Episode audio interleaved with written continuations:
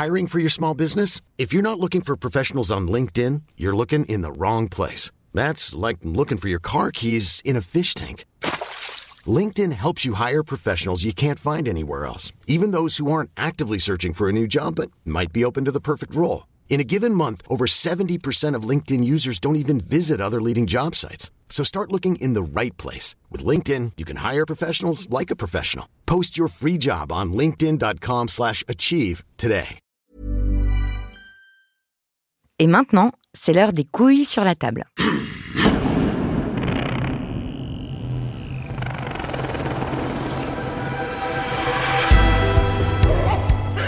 Dans cet épisode, on va parler de musique, en se demandant pourquoi et comment la musique reste un monde d'hommes. Les femmes écoutent et jouent de la musique, bien sûr. Mais il se trouve que la majorité des personnes qui vivent de la musique, gagnent de l'argent en la produisant, en la jouant ou en la critiquant, restent de genre masculin. Parmi les métiers de la création et de l'interprétation artistique, la musique demeure l'un des domaines les moins paritaires et les moins égalitaires. Un exemple parmi tant d'autres, les artistes programmés dans les festivals de musique. Le Haut Conseil à l'égalité a montré dans une étude parue en 2015 que sur 9 grands festivals de musique actuelle et de variété toujours confondus, eh bien 81% des artistes programmés en solo étaient des hommes. Et quand on regarde les groupes, seuls 5% sont mixtes. On se demandera aussi comment nos goûts esthétiques, la manière de raconter l'histoire de la musique, notre façon de concevoir le talent, le génie, les chefs-d'œuvre ou la figure de l'artiste sont construits de façon androcentrique, c'est-à-dire en plaçant le masculin comme référence. Ces questions, cela fait des années que mon invité y réfléchit. Elle s'appelle Yacinthe Travet, elle est professeure à l'Université de la Sorbonne, sociologue de la musique et des arts et spécialiste en études de genre. Yacinthe Travet a publié Musicienne, une enquête très complète sur les femmes et la musique aux éditions Autrement. Et parmi les passages qui m'ont marqué, il y a celui dans lequel elle explique pourquoi certains instruments sont considérés comme particulièrement masculins.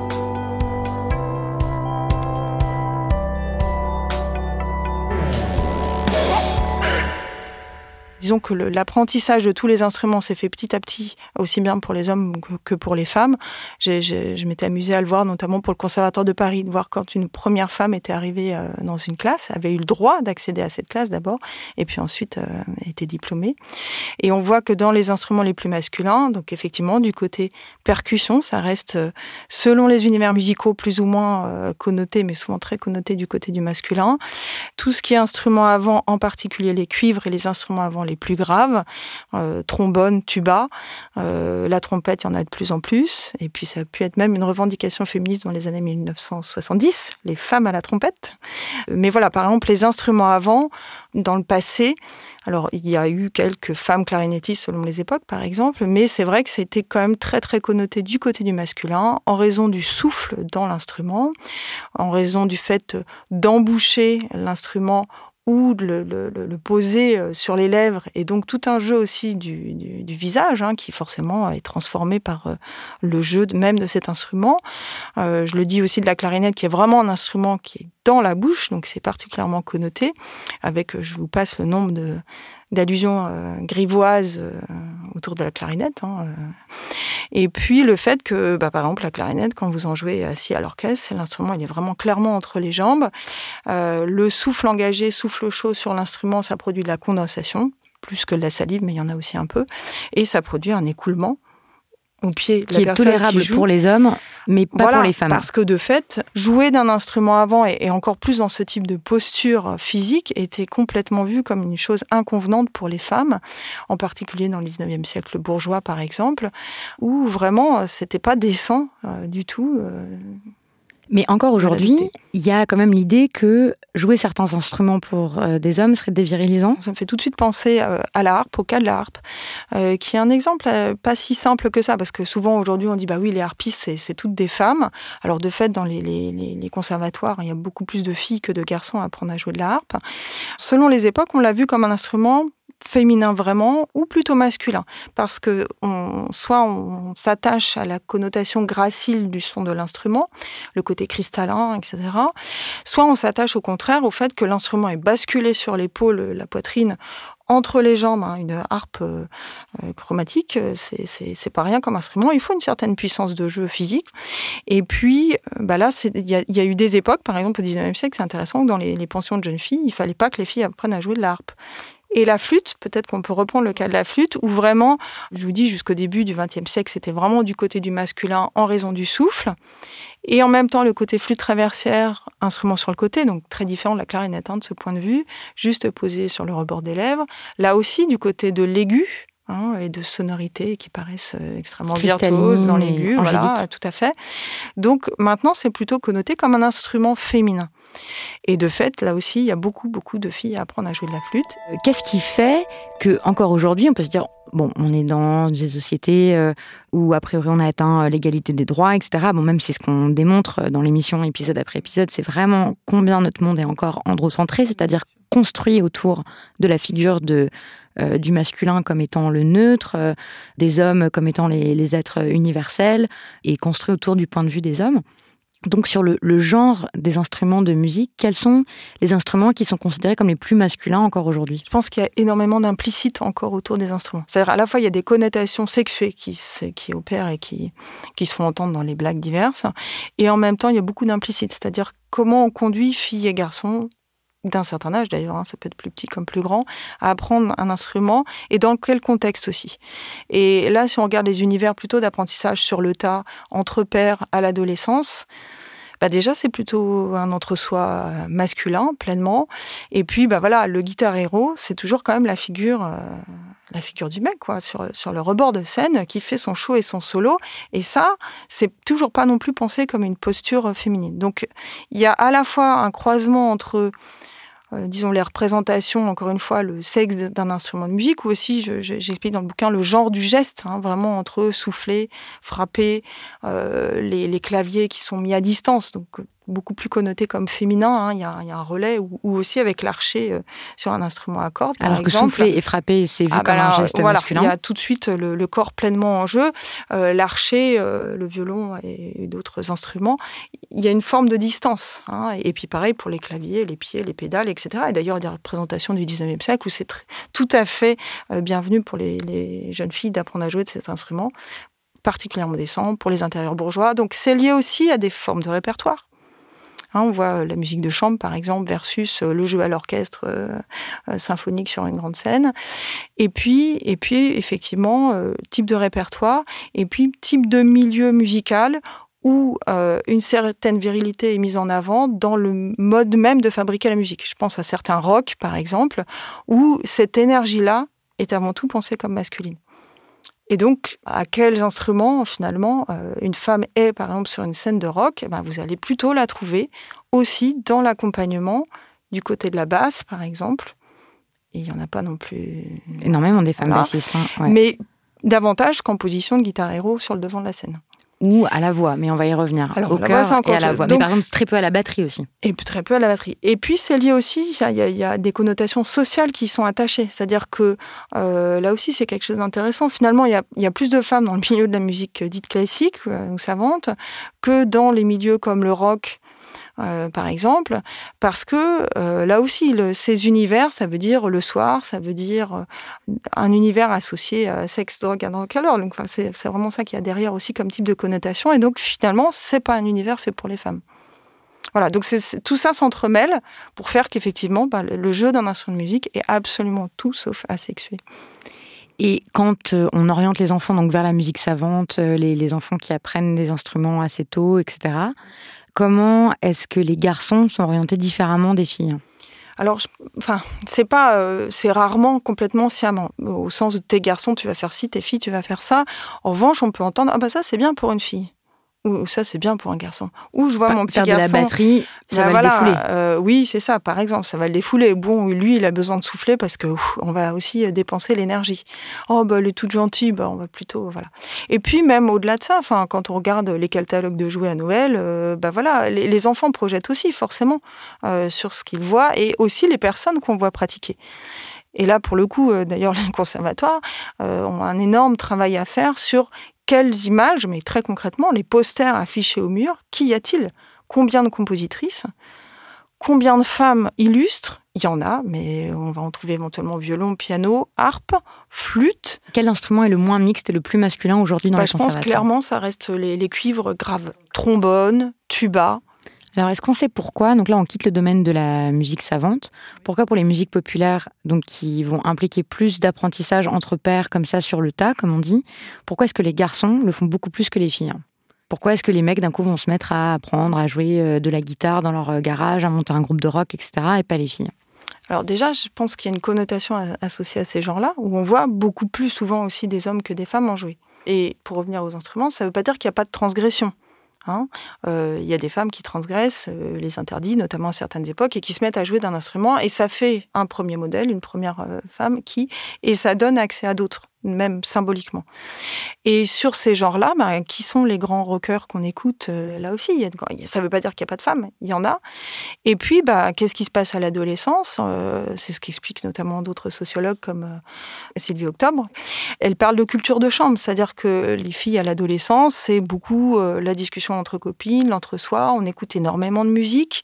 Ça ne veut pas dire qu'on sort pas, mais est-ce que les parents laissent autant sortir les filles que les garçons à cet âge-là? Ben non, c'est ce qu'on voit très clairement. Alors que pour, les garçons, il y a vraiment effectivement construction d'un entre-soi par la musique, au travers de la musique, avec une identification à des grands euh, personnages de la musique.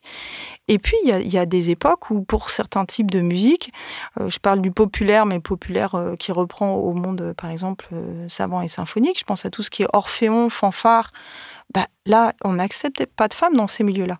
C'est-à-dire que quand on était jeune fille de bonne famille, euh, il fallait d'une certaine manière apprendre la musique, le piano, le chant, etc., pour agrémenter la vie domestique. Hein, Ce n'était pas nécessairement pensé pour devenir musicienne professionnelle.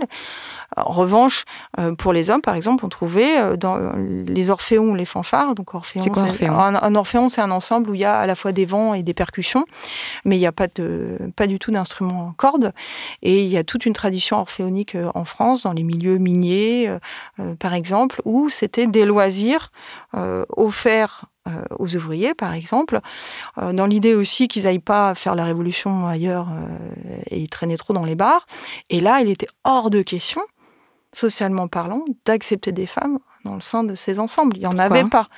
Ben parce que, encore une fois, idée de faut sortir de chez soi, c'est le soir, c'est des instruments complètement perçus comme masculins. Enfin, elles n'étaient pas acceptées. Petit à petit, elles ont intégré hein, les harmonies, les fanfares, les orphéons, mais à l'origine, c'est vraiment une, enfin, une socialisation pardon, et des formes de sociabilité populaires entre hommes. Je Comme d'aller au, café, quoi. Enfin, c'est du même ordre, quoi. Au bandas dans le, dans le sud-ouest. Il y a une euh, tradition aussi qui s'ouvre aujourd'hui pleinement aux femmes, mais qui, qui à l'origine était plutôt euh, un autre soi euh, populaire masculin.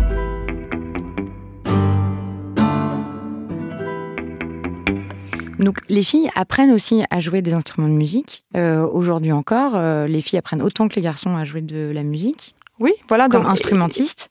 Notamment dans, dans, l'apprentissage institutionnel, c'est frappant. Au conservatoire. Et école de musique, etc. Voilà. Et au fur et à mesure, il n'y a plus que des garçons qui restent. Il y a une évaporation. Et il n'y a plus que des garçons qui deviennent professionnels. Même si la musique dite savante est un peu plus mixte que les autres domaines musicaux, mais quand même, dans tous les orchestres que vous irez voir euh, jouer euh, partout en France, mais bon, ça, marche aussi aux États-Unis, en Allemagne, en Angleterre, etc.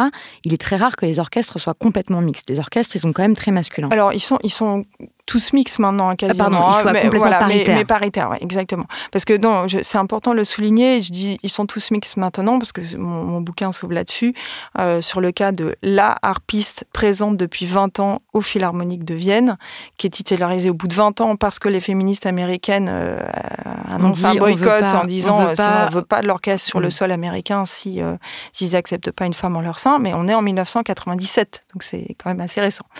Euh, en revanche, c'est ce que j'explique aussi dans l'ouvrage. En gros, il n'y avait pas de femmes dans les orchestres symphoniques jusqu'au début des années 70, sauf une exception là ou ailleurs, la harpiste, effectivement, une violoniste, des femmes dans les années 30 ou début, un peu avant, qui étaient présentes, puis on leur dit, bah non, maintenant, il n'y a plus de place pour vous à l'orchestre, hein, c'est une, une, longue histoire. Et maintenant, en gros, on a un tiers de femmes dans ces ensembles professionnels français, ce qui n'est pas rien comme évolution hein, en 30, 40 ans sachant que ces dix dernières années, ça bouge moins. On reste à peu près à ce, tiers. Et par ailleurs, il y a beaucoup de femmes dans l'univers de la musique classique, notamment du côté des enseignantes. C'est-à-dire que ça aussi, c'est, et c'est, pas nouveau non plus. Hein, l'ouverture du Conservatoire de Paris à la fin du XVIIIe siècle, c'est une institution mixte à son ouverture. Alors, elles n'ont pas accès à toutes les classes, pas tous les instruments. Elles ont euh, chant, piano, solfège Et voilà, pas composition et pas tout le reste des instruments. Donc elles peuvent enseigner. En fait, on estime que les Elles hommes peuvent composer, composer la musique. Oui, bien sûr, jouer de tous les instruments. Eux, mais ils peuvent jouer de tous les instruments Ouais. et composer de la musique.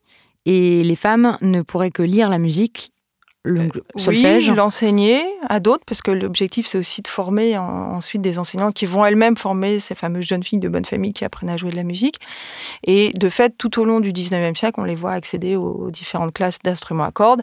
Et puis ensuite, tout au long du 20e siècle, jusque dans les années euh, 70-80, à toutes les classes d'instruments avant notamment. Voilà. Donc ça a progressé, mais n'empêche qu'aujourd'hui, les deux tiers des orchestres sont constitués. Oui, tout à fait. Alors, pour revenir à cette question de parité, il y a des ensembles aujourd'hui en France qui sont composés complètement paritairement.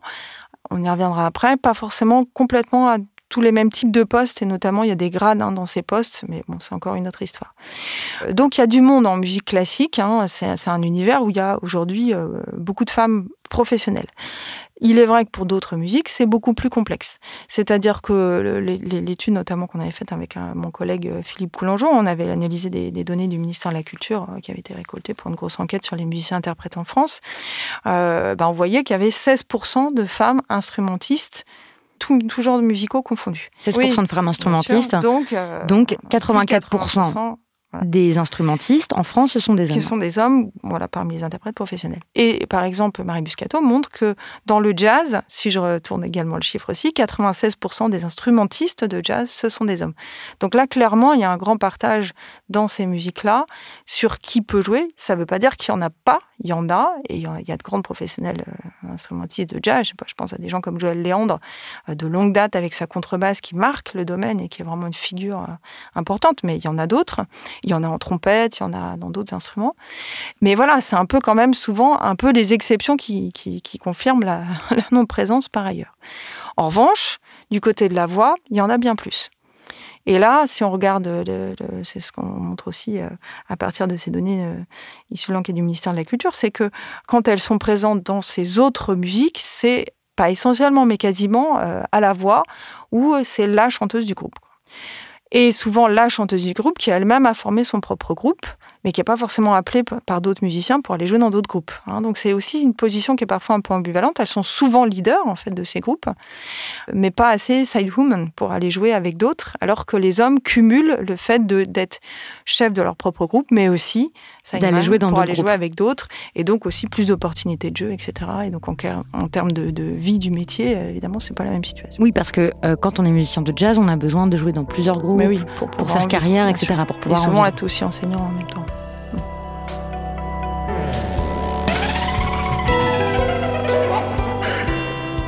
Semblerait que les critères d'évaluation de ce qu'est un bon musicien soient assez androcentrés. Euh, J'aimerais bien comprendre pourquoi. Ouais. Est-ce que même dans la façon dont on évalue les performances musicales, le talent d'un instrumentiste ou d'une instrumentiste, est-ce que ces critères-là, ils restent encore euh, marqués par le sexisme et par la misogynie? Clairement, moi, on, on peut entendre des choses euh, encore aujourd'hui comme ah c'est bien pour une fille. Donc vous voyez l'implicite derrière, ou encore par exemple pour le jeu d'instrument avant, combien de fois j'ai pu entendre bon allez, il faut être plus rentre dedans là. Les mots ne sont pas neutres. Jamais, c'est pas possible. La langue, elle est, elle est le reflet, elle porte, elle, nous engage. C'est comme le corps aussi. hein. Pour moi, la musique, c'est à la fois extrêmement corporel, alors qu'on le voit souvent comme quelque chose. euh, En tout cas, l'univers de la musique classique, on le voit comme quelque chose de pur et d'éthéré. En fait, c'est ultra charnel.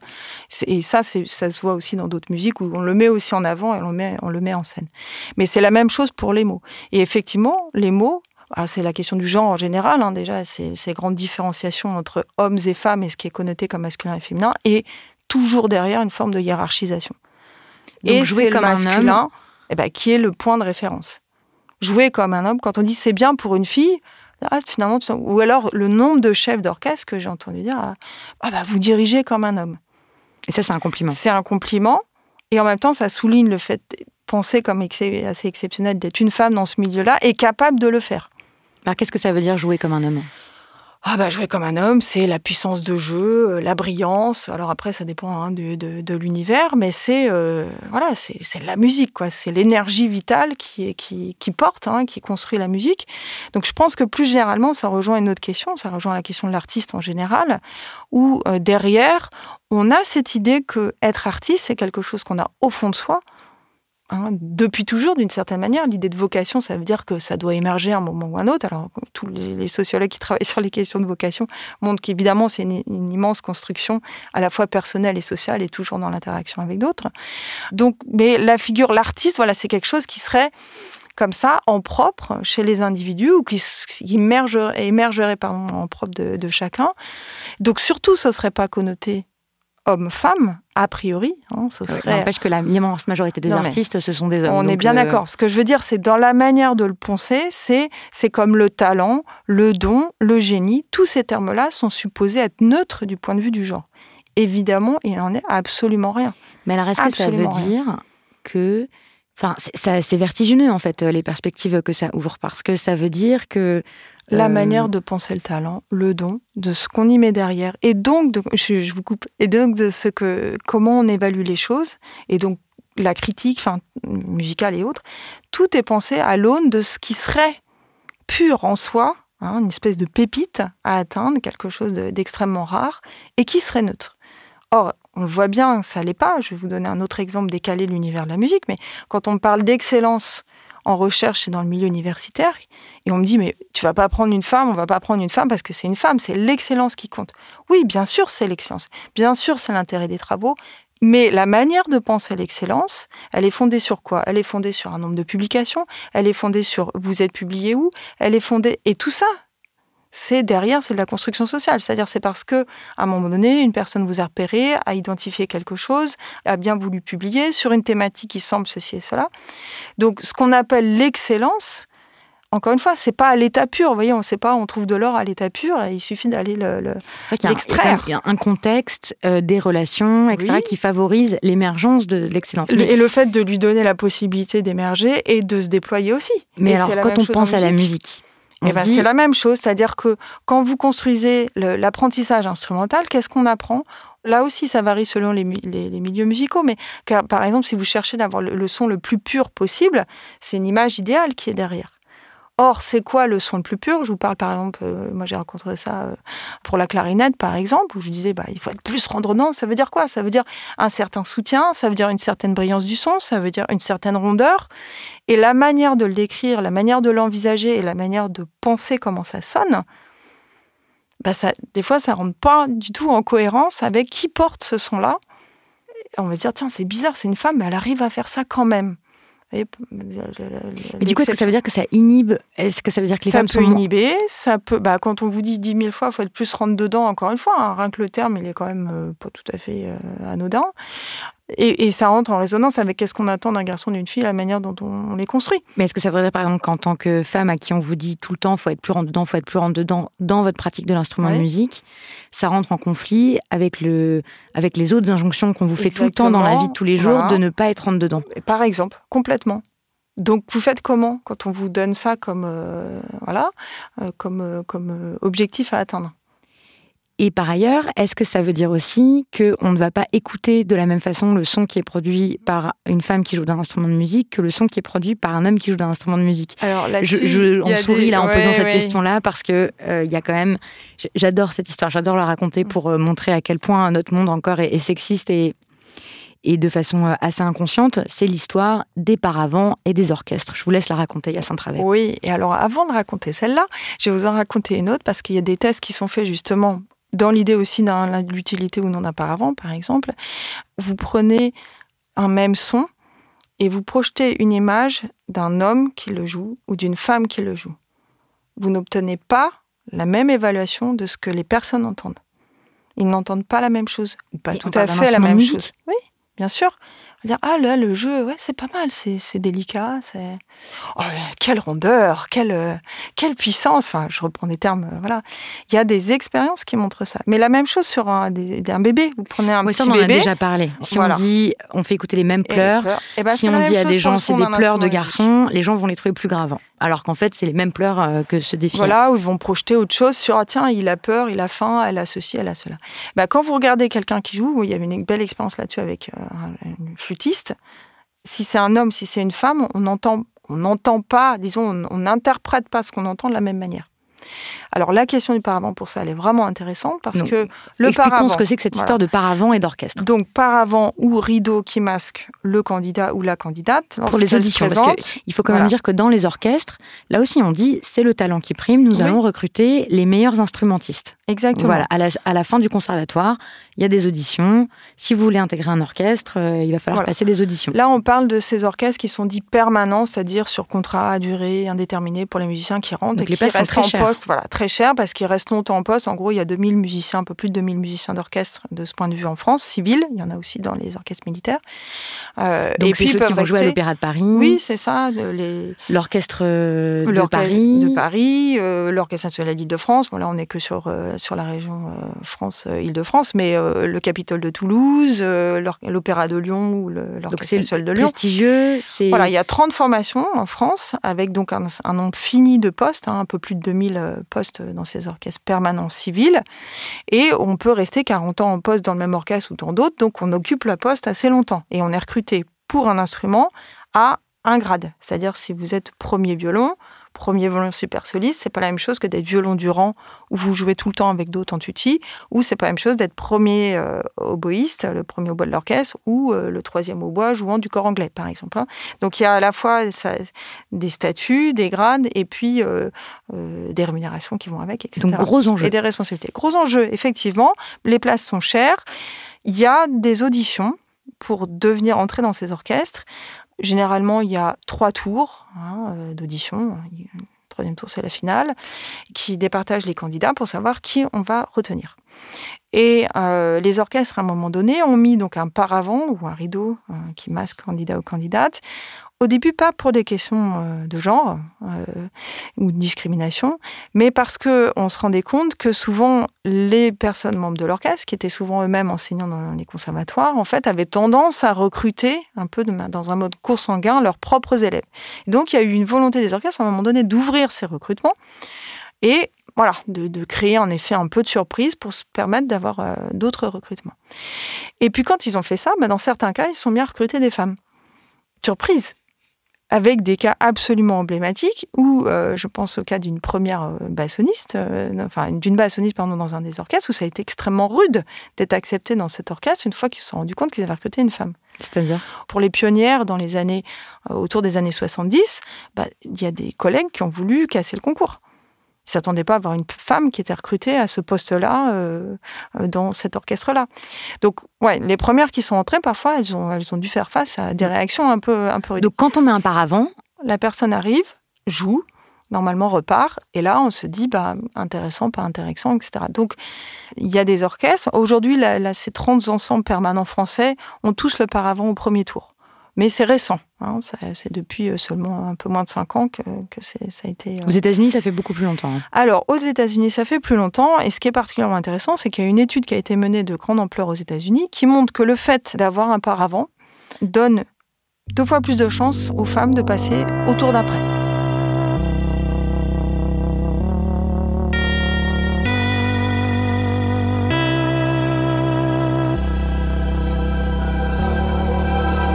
J'aimerais qu'on déconstruise, qu'on regarde avec un œil sociologique ce que ça veut dire d'être un musicien aujourd'hui en France.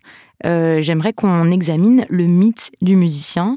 Qu'est-ce que ça, qu'est-ce que ça veut dire d'être un musicien aujourd'hui? Dans les clichés attachés aux musiciens, bah oui, c'est, c'est, il y a la puissance, il y a la virilité, il y a le fait qu'on se, qu'on se euh, dévoue à, son art et que ça va de pair euh, d'être euh, entre hommes, de construire des choses entre hommes, de boire un coup ensemble, de, de rigoler ensemble. Enfin, c'est les, musiciens notamment qui sont entrés euh, dans des, des, des cercles d'hommes au début, c'est ce qu'elle raconte, c'est-à-dire qu'à un moment donné, il faut accepter cette forme de culture viriliste et masculine parce que sinon vous êtes éjecté.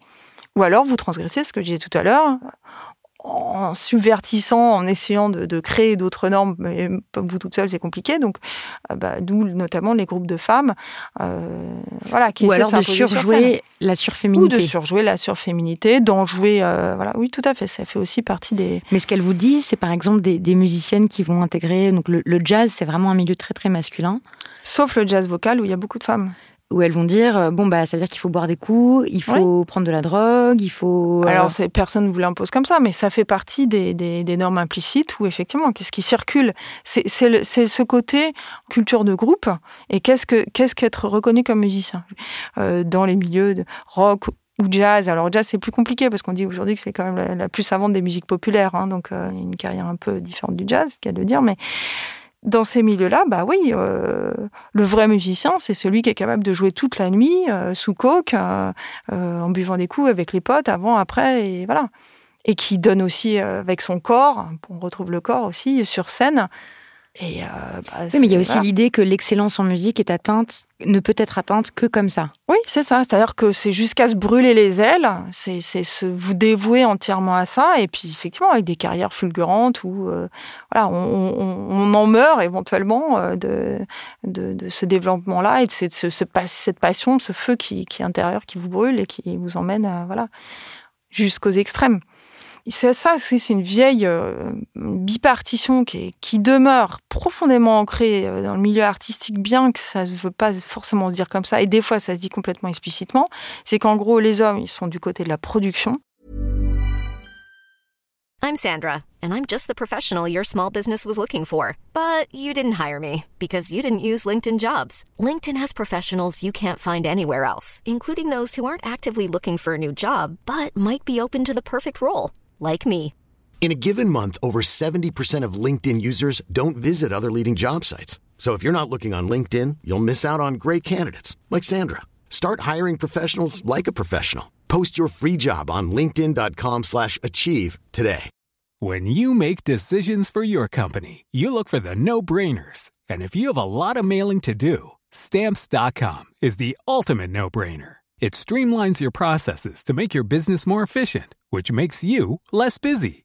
Mail checks, invoices, legal documents, and everything you need to keep your business running with Stamps.com. Seamlessly connect with every major marketplace and shopping cart. Schedule package pickups and see your cheapest and fastest shipping options from different carriers. With rates up to 89% off USPS and UPS rates. And with the Stamps.com mobile app, you can take care of mailing and shipping wherever you are. Make the same no-brainer decision as over 1 million other businesses with stamps.com. Sign up with code program for a 4-week trial plus free postage and a free digital scale. No long-term commitments or contracts. That's stamps.com. Code program. Salut, c'est Victoire Tuaillon du cœur sur la table et des couilles sur la table. Ces derniers mois, avec mon équipe, on a travaillé sur une série exceptionnelle. Ça s'appelle 20 000 lieux sous ma chair.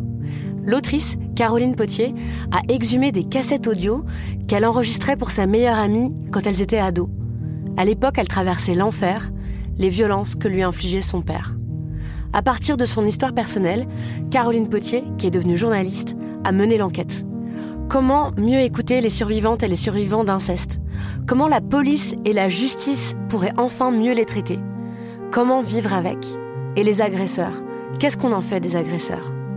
Ce documentaire est beau, est intelligent, et bouleversant, et je pèse mes mots, il est d'utilité publique. Car en France, vous le savez sans doute, une personne sur dix est victime d'inceste. Ça veut dire que nous sommes tous concernés dans notre métier ou dans nos relations personnelles. Dans cette série, vous apprendrez donc ce que nous pourrions tous et toutes faire si on veut un jour enfin éradiquer l'inceste. Alors pour continuer à sortir de l'océan du déni, écoutez 20 milieux sous ma chair dans le podcast Le cœur sur la table.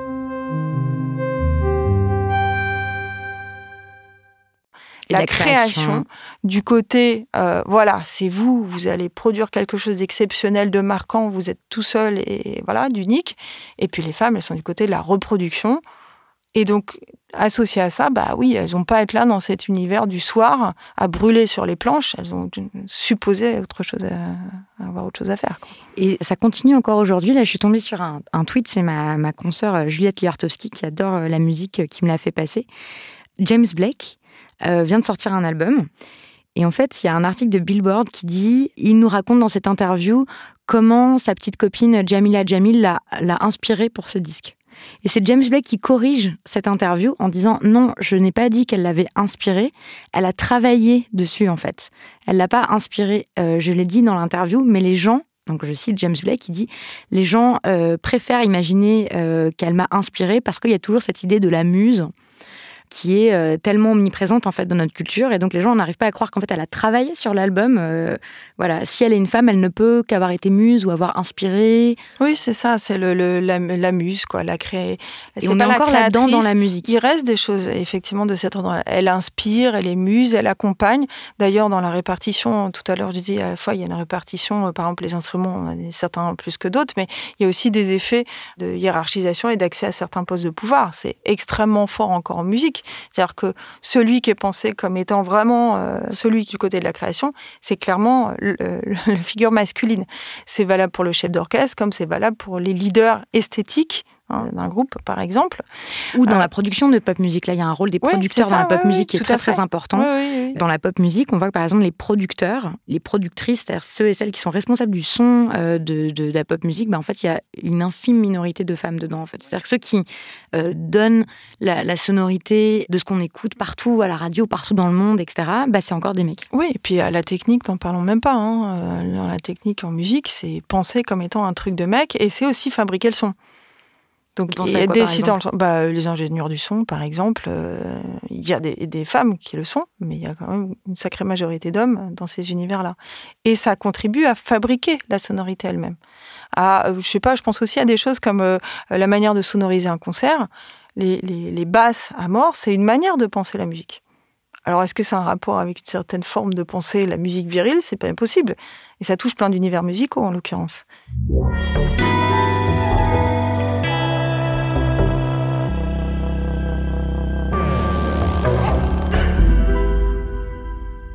Qui m'amène à la deuxième euh, grande, grande question, qui est comment est-ce qu'on construit l'histoire de la musique?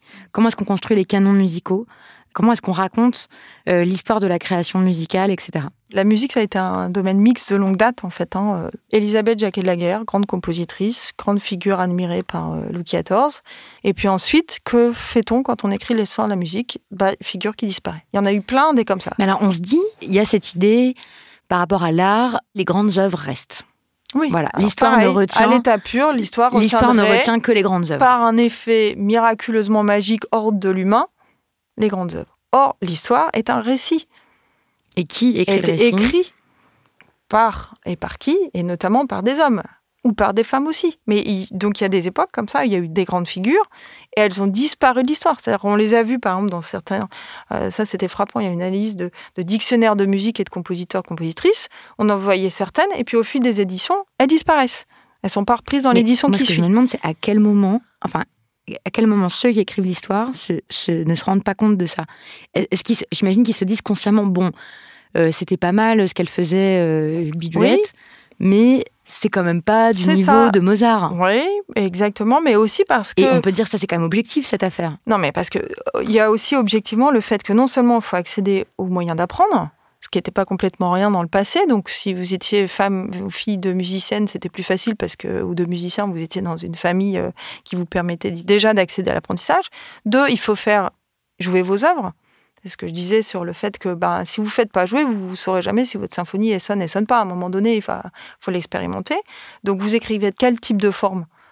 Bah, Les compositrices notamment du XIXe siècle ont composé pour certaines des symphonies, mais il y en a plein qui ont composé des formats type euh, musique de chambre, euh, romance, pour la voix et l'instrument dans des, espaces plus restreints, comme euh, oui, euh, les, les, cercles familiaux dans lesquels on faisait jouer ou dans les salons, etc. Alors, je ne veux pas lisser toute l'histoire de la musique comme ça à grands traits parce que c'est évidemment euh, réducteur. Il y en a eu qui ont composé ces grandes formes, mais quand même, c'est-à-dire que si c'est plus compliqué de faire jouer, on voit bien le cas de Beethoven par exemple, il, a eu, des soutiens, des gens qui ont cru en lui. Le fait de jouer avec tel type de musicien, bah, ça permet de faire reconnaître la qualité de son travail et donc d'accéder au corps aussi de meilleurs musiciens qui vont prêter leur, instrument et leur voix à ce que vous jouez. Donc, tout ça, ça fait un effet boule de neige. Hein. Euh, plus vous êtes reconnu, plus vous l'êtes, plus on vous donne les moyens de l'être, et plus on vous donne aussi les moyens que vos œuvres soient excellentes. Donc c'est pas encore une fois à l'état pur, c'est tout un ensemble, un réseau de soutien, de contexte, etc. Donc quand vous n'avez pas ces soutiens-là, quand il y a personne qui édite vos œuvres ou pas grand monde euh, non plus qui veut les faire jouer, bah, c'est difficile de devenir quelqu'un qui est reconnu. Et puis ensuite, si on se dit, bon là, il y a une exception, Elisabeth Jacquet de mais voilà, on reprend pas ces hommes, on les fait pas connaître, bah, elle disparaît dans l'oubli. Et puis après tout, les gens qui écrivent sur des, dictionnaires les histoires de compositeurs, ils utilisent que le terme de compositeur. Ils n'utilisent pas le terme de compositrice ou de compositeuse pour le dire. Donc c'est une manière de penser la musique, le récit de l'histoire de la musique. Il est construit autour de grandes figures et en musique, on a clairement projeté des hommes, ou alors c'était des femmes qui chantaient.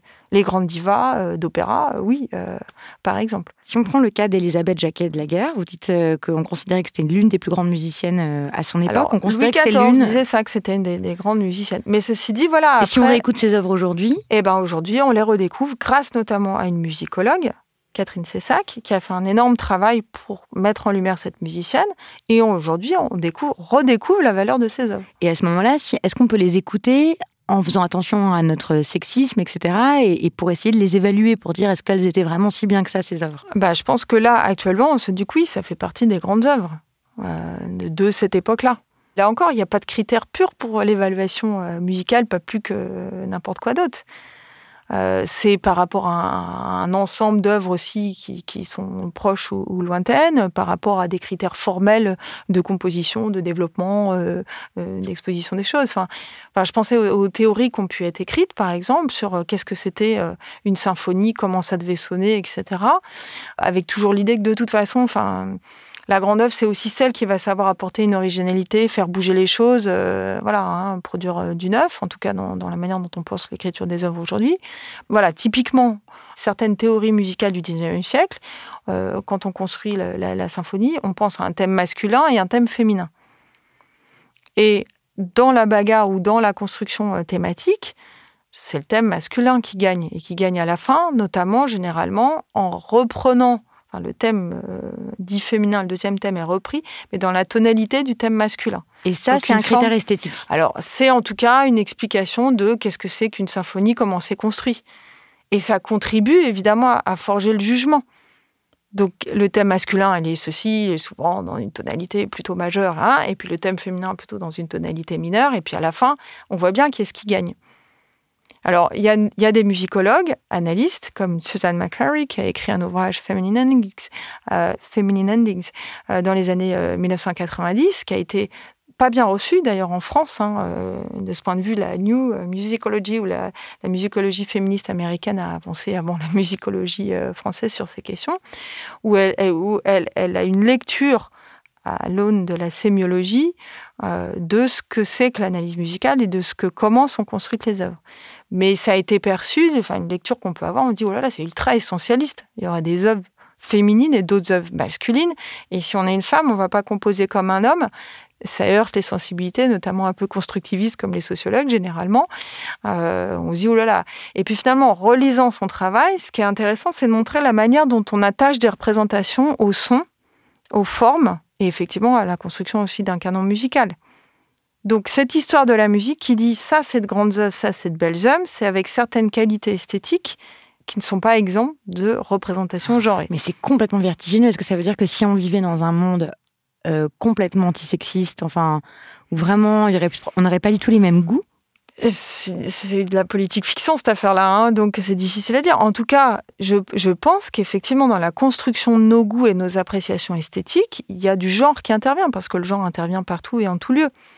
Encore une fois, il n'y a pas de goût à l'état pur. Le goût, il est construit par vos expériences auprès des uns, des unes et des autres, votre cercle familial, vos cercles d'amis, euh, dans votre milieu professionnel, etc. Et tout ça, ça vous permet, en discutant, en échangeant, euh, en en parlant, en se passant de la musique, etc., à construire des goûts. Donc il n'y a aucune raison que les goûts, comme les goûts culinaires, etc., c'est extrêmement socialement construit. Et donc en fonction de votre origine sociale, de votre âge, euh, et de, votre genre, vous, n'allez pas aimer les mêmes choses. Mais je veux dire, voilà, on peut imaginer que d'un coup, des œuvres qui nous paraissent horribles ou pas intéressantes ou, ou moches ou molles, etc., d'un coup, on les trouverait magnifiques. C'est d'ailleurs le cas. C'est le cas aussi de redécouverte esthétique où finalement des œuvres, on se dit, euh, bon, elles étaient perçues comme mineures à l'époque, mais ça veut dire quoi mineur? C'est toujours une échelle Hein, de, construction de valeur. Et, aussi, mais ça on le voit par exemple chez les plasticiennes, qui travaille sur, euh, par exemple, tout ce qui est artisanal, penser du côté du féminin. Donc et plus puis bourgeois. Par exemple, exactement celle que j'avais en tête. Bah voilà, et finalement, elles remettent à l'honneur ce type de matériaux en Donc la autre chose, tapisserie, etc. la Voilà. broderie. Et d'un coup, on se dit ah mais en ah, fait, finalement, c'est peut-être pas si mineur. Ça veut dire quoi un genre mineur? Et c'est pourquoi ça, on pense? C'est quand même pas tout à fait rien de penser qu'au 19e siècle, quand même, le genre par excellence euh, en musique savante, c'est la symphonie. Or, à l'époque, pour une femme de se faire jouer, euh, si on compose une symphonie et se faire jouer, c'était quand même particulièrement difficile. Il y en a eu hein, quelques-unes, mais. Et c'était pas la mélodie, la romance, piano-voix dans un intérieur bourgeois. Donc c'est pas mais on va se dire, de, mais on va du- se dire oui, mais parce que les symphonies joue. c'est beaucoup plus difficile. Il faut écrire Ouais, pour c'est vrai, on 50 peut- instruments. Euh, il faut. J'essaye hein, Ouais, d'imaginer pourquoi est-ce qu'on dit que la symphonie c'est oui. plus important bah Parce qu'il y, a- il y a beaucoup d'instruments à, Mhm. à prendre en compte et puis ça dure plus longtemps et puis euh, c'est plus compliqué quoi à faire qu'une romance. On peut, on peut le penser ainsi, bien sûr, mais en même temps, euh, une romance particulièrement bien écrite et belle et tout. Enfin, qu'est-ce que ça veut dire belle hein Euh, C'est toute la Ah, question. J'adore, ça donne vraiment le ça vertige. veut dire quoi Euh, Je suis contente que vous parliez des goûts parce que ça me fait penser à un article qui a beaucoup tourné cet été. mhm. Euh, Peut-être que vous l'avez Mhm. vu passer, chers auditeurs. Cet article s'intitulait Pourquoi ta meuf ne parle jamais de musique avec toi? Il vous invite à vous poser la question de quelles sont les personnes dont vous respectez l'opinion musicale qui dans votre entourage a le plus de légitimité à passer de la musique en soirée? Qui passe pour avoir la culture musicale la plus impressionnante et la plus cool? Et plus généralement, quand vous êtes avec vos potes, qui parle de musique et vous fait découvrir de la musique? Et qui aussi écoute des musiques dites inécoutables, donc euh, pas de la pop et autres mélodies mainstream, euh, mais euh, des musiques difficiles d'accès, etc. Bon, bah voilà, généralement, on répond tous et toutes à cette question, bah, c'est plutôt des mecs en fait, qui donc ont, ont le bon goût. bah, et puis on a la légitimité d'en parler. Ça rejoint la question aussi de la voix des hommes et des femmes dans l'espace public. hein. Qui écoute-t-on? Même dans une réunion où les personnes sont supposées être un peu au courant de ces questions de hommes, femmes, et, etc. Parfois, de la parole de qui vous écoutez, quelle est celle qui a l'autorité hein, bah, C'est quand même plutôt la parole des hommes. Et donc même dans les jugements esthétiques, c'est-à-dire qu'un homme qui va dire... Ah bah, même dans les jugements esthétiques, c'est pas plus. C'est toujours cette question de. On se dit l'art devrait être déconnecté du social. Bah non, l'art est tout sauf déconnecté du social. C'est aussi l'expression d'eux, d'une société. Alors avec plein d'utopies possibles, avec plein de transgressions aussi possibles. hein, parce que là, on est très dans dans lourd de euh, qu'est-ce qui nous colle les pieds au plancher un peu. hein. Voilà, l'autorité esthétique, bah oui, elle est connotée comme étant euh, plutôt du côté du masculin. Et je songe à une étude faite par des collègues où ils ont étudié le public euh, de, de- de gens qui allaient des concerts, à des concerts de jazz. Dans plein de cas, euh, ils essayent d'interroger les couples, par exemple, sur euh, voilà qu'est-ce qu'ils avaient apprécié du concert. donc des ils se rendaient hétéros. compte, oui, voilà, plutôt, euh, ils se rendaient compte que bah, c'était l'homme qui prenait systématiquement la parole ou que la femme disait non, mais moi je connais pas bien, j'accompagne. Donc il y a une mise en retrait, donc il y a une délégation de la parole d'autorité, etc. Et donc c'est les mecs Par qui vont parler après du concert voilà, de jazz. qui vont dire voilà, c'était comme ci, c'était comme ça. Enfin bref, euh, est-ce que j'ai apprécié ou pas? Les études montrent que à l'adolescence, les filles, elles écoutent plus de musique que les garçons. Elles écoutent aussi plus tôt de la musique, elles vont plus à des concerts, etc. Donc le même article, donc pourquoi ta meuf euh, ne parle jamais de musique avec toi, faisait remarquer que en même temps, dans le lien qui se tisse avec la musique, même si les filles sont passionnées, euh, si par exemple elles, connaissent toutes les paroles d'un groupe, euh, qu'elles qu'elles connaissent très très bien la musique, en fait on va délégitimer ces savoirs-là. Que des fois elles connaissent les chorés, euh, qu'elles connaissent tous les styles vestimentaires attachés à tel ou tel genre de musique. On dit que ce sont des savoirs minuscules en opposition aux savoirs des garçons, qui eux aussi peuvent avoir des savoirs hyper spécialisés, mais là ça va être des savoirs nobles, du genre connaître euh, la, marque des amplis, euh, les, noms des effets des pédales, euh, et des trucs hyper techniques, et ça c'est noble. Oui, parce que c'est pensé effectivement du côté du technique, de l'objectif, de quelque chose qui serait en, soi un critère d'excellence. On retrouve votre question de tout à l'heure hein, aussi euh, de comment comment on juge et, sur, sur la base de quoi. Euh, mais vous voyez, ça croise aussi ce que dit Marie Buscato sur euh, jazz vocal et jazz instrumental. Les chanteuses qui vont être plus dans la vocalité, l'expression d'une émotion, etc., plutôt que dans l'ultra virtuosité technique du jeu d'un instrument, par exemple en mode impro. Bah, qu'est-ce qui est valorisé socialement? C'est pas l'expression de ses émotions au travers de la voix, alors, dans la construction de ces genres-là, après, ça peut être valorisé dans certains cercles, parce que là, on y va à grands traits, euh, en genre macro, et, tout serait comme ça tout le temps. Mais en tout cas, dans, l'échelle de valeur de l'écriture, de l'histoire, d'une certaine histoire de la musique, on valorise davantage la virtuosité technique, instrumentale, l'inventivité, euh, l'inventivité, par exemple, que le fait de bien porter un texte. Il y a aussi qui dit ce qui est le bon goût. Et là, c'est le rôle de la critique musicale aussi. Oui, et, la critique musicale. Écrite par des hommes. Elle est écrite par des majorité. Et puis quand vous regardez la manière dont on, évalue soit une prestation euh, scénique d'une femme, une interprétation proposée par une chef d'orchestre ou euh, euh, un album tel qu'il est composé. Alors effectivement, on va retrouver ah ben un tel très bel album porté ou écrit grâce à son ami ou à ses hein, donc on fait revenir d'autres hommes pour permettre de comprendre la manière dont elle a pu être là ou faire ça. Björk, hein, qui dit quand même qui s'est fâché quand même à un moment donné en disant mais on l'a écrit ensemble, on l'a fait ensemble, on est au, moins autant responsable de, de la nature créative de cette affaire-là et c'est toujours porté au crédit de quelqu'un d'autre. Et pas Je sais que pourtant Björk quand même, euh, voilà, hein, c'est mm. quand même une figure, euh, euh, on la reconnaît comme une, personnalité créative, je pense, hein, une, créatrice tout simplement. Je pense qu'il y a aussi un autre effet sur cette répartition très genrée des goûts musicaux, c'est que les genres qui sont associés au féminin vont bah être tournés en ridicule aussi. Oui, ils sont moins moins esthétiquement euh, valorisé. Donc je pense à toute la mode des boys bands et tout. on disait mais c'était forcément nul en fait. Et, la euh, certaines formes de chansons, etc. par rapport à voilà, d'autres genres, euh, l'hyper rock ou le métal ou le machin où ça va être.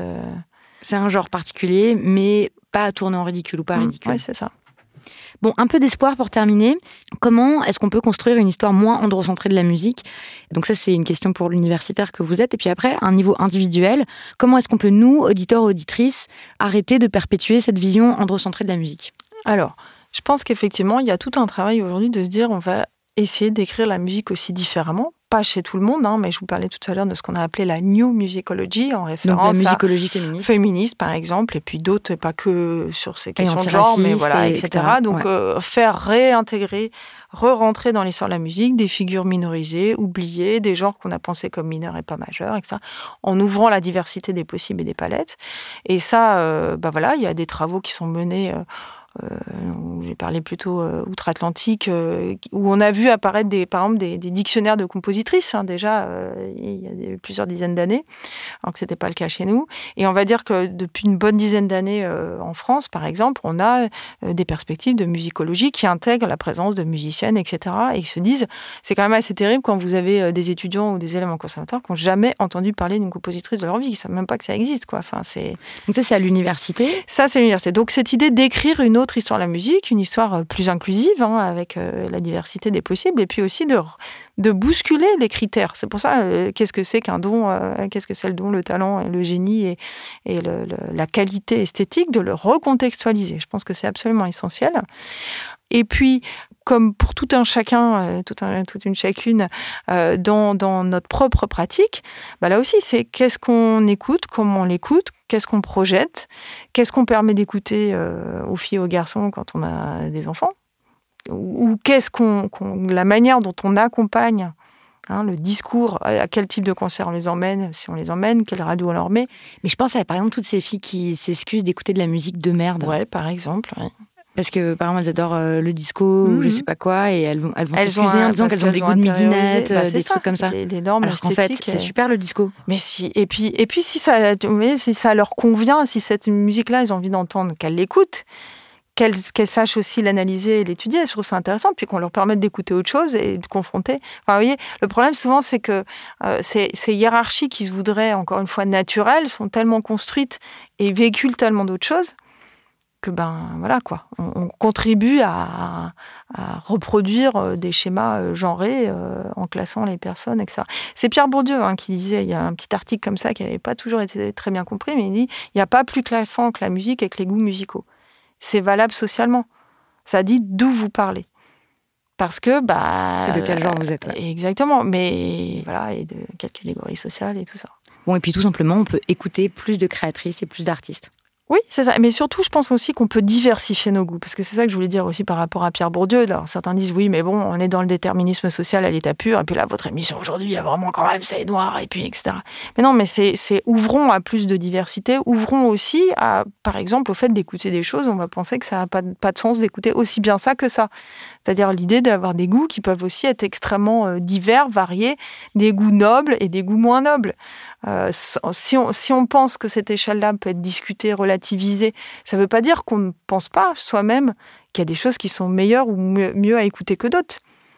On a le droit, mais après, c'est à l'aune de quel critère, à l'aune de quelle échelle, et bien avoir conscience que ce pas des échelles, encore une fois, à l'état pur c'est aussi euh, d'aller à ces concerts, d'aller à écouter, voilà, de soutenir la création, de soutenir la création, de soutenir, euh, de demander à ce que, de réagir. On a chacun, chacune à sa place euh, des choses à faire, de conseiller à telle petite fille, tel petit garçon de prendre tel instrument, même si on lui dit que c'est un instrument de fille et que lui c'est un petit gars, etc., etc. Oui, bien sûr. Et enfin, dernier conseil mm. à vous demander, quelle est l'œuvre artistique que vous voulez recommander? Ah, mais c'est terrible cette question-là parce que j'ai évidemment plein d'œuvres en tête. Ou peut-être, je, je vais préciser ma hmm. question, est-ce qu'il y a une œuvre artistique qui a, selon vous, été fortement dévalorisée euh, ou minorée et qui devrait trouver une place de, de grande œuvre en tout cas, pour plein de choses qu'on vient de dire là à l'instant, je pense que voilà, il y, y a, je sais pas, je pense à des grandes figures, Patti Smith ou d'autres, dont on reconnaît, je pense, la valeur, mais peut-être pas la place entièrement dans l'histoire de la musique. Bah, par exemple, réécouter et réécrire cette place-là, aussi en tant qu'auditeur-auditrice. Euh, alors, puis il y en a plein d'autres, en fait, hein, mais euh, ah, c'est vraiment... Ok, on réécoute Patti Smith Ouais, par exemple, pour Patti Smith, mais je pourrais penser aussi à, Meredith Monk, euh, pour laquelle euh, voilà, on pense Monk, mais toujours un autre, et, elle euh, qui fait une œuvre que je trouve absolument flamboyante, qu'on connaît peu, très peu, comme compositrice, qui navigue entre musique contemporaine, musiques improvisées, musique dite traditionnelle et autres. Voilà, on la connaît pas, et c'est bien dommage, mais il y en a encore plein d'autres le, choix en fait est infini. Et ça aussi c'est ça aussi que je trouve passionnant c'est que quand on ouvre cette boîte là on pense souvent qu'il n'y en a pas et en fait il y en a plein.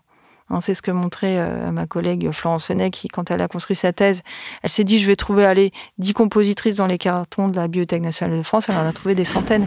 Mais voilà c'est ce domaine là mais c'est valable aussi je sais pas les, groupes aussi de femmes euh, les fentes le slits euh, par exemple à réécouter donc ça montre encore une fois que quand on sort de conceptions androcentrées, que ce soit dans la musique, dans l'urbanisme ou ailleurs, en fait, ça contribue à construire un monde plus riche. Voilà. Exactement. Merci beaucoup. Merci à vous.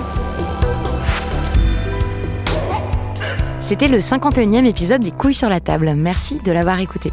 À la prise de son et à la réalisation, c'était Solène Moulin, qui est donc une femme, ce qui est, on l'a dit dans l'épisode, très rare dans ces métiers techniques du son. L'édition a été faite par Camille Regache. Les couilles sur la table est un podcast de Binge Audio et maintenant aussi un livre disponible en librairie. Pour m'écrire, l'adresse c'est toujours les couilles sur la table binge.audio. Merci beaucoup et à bientôt.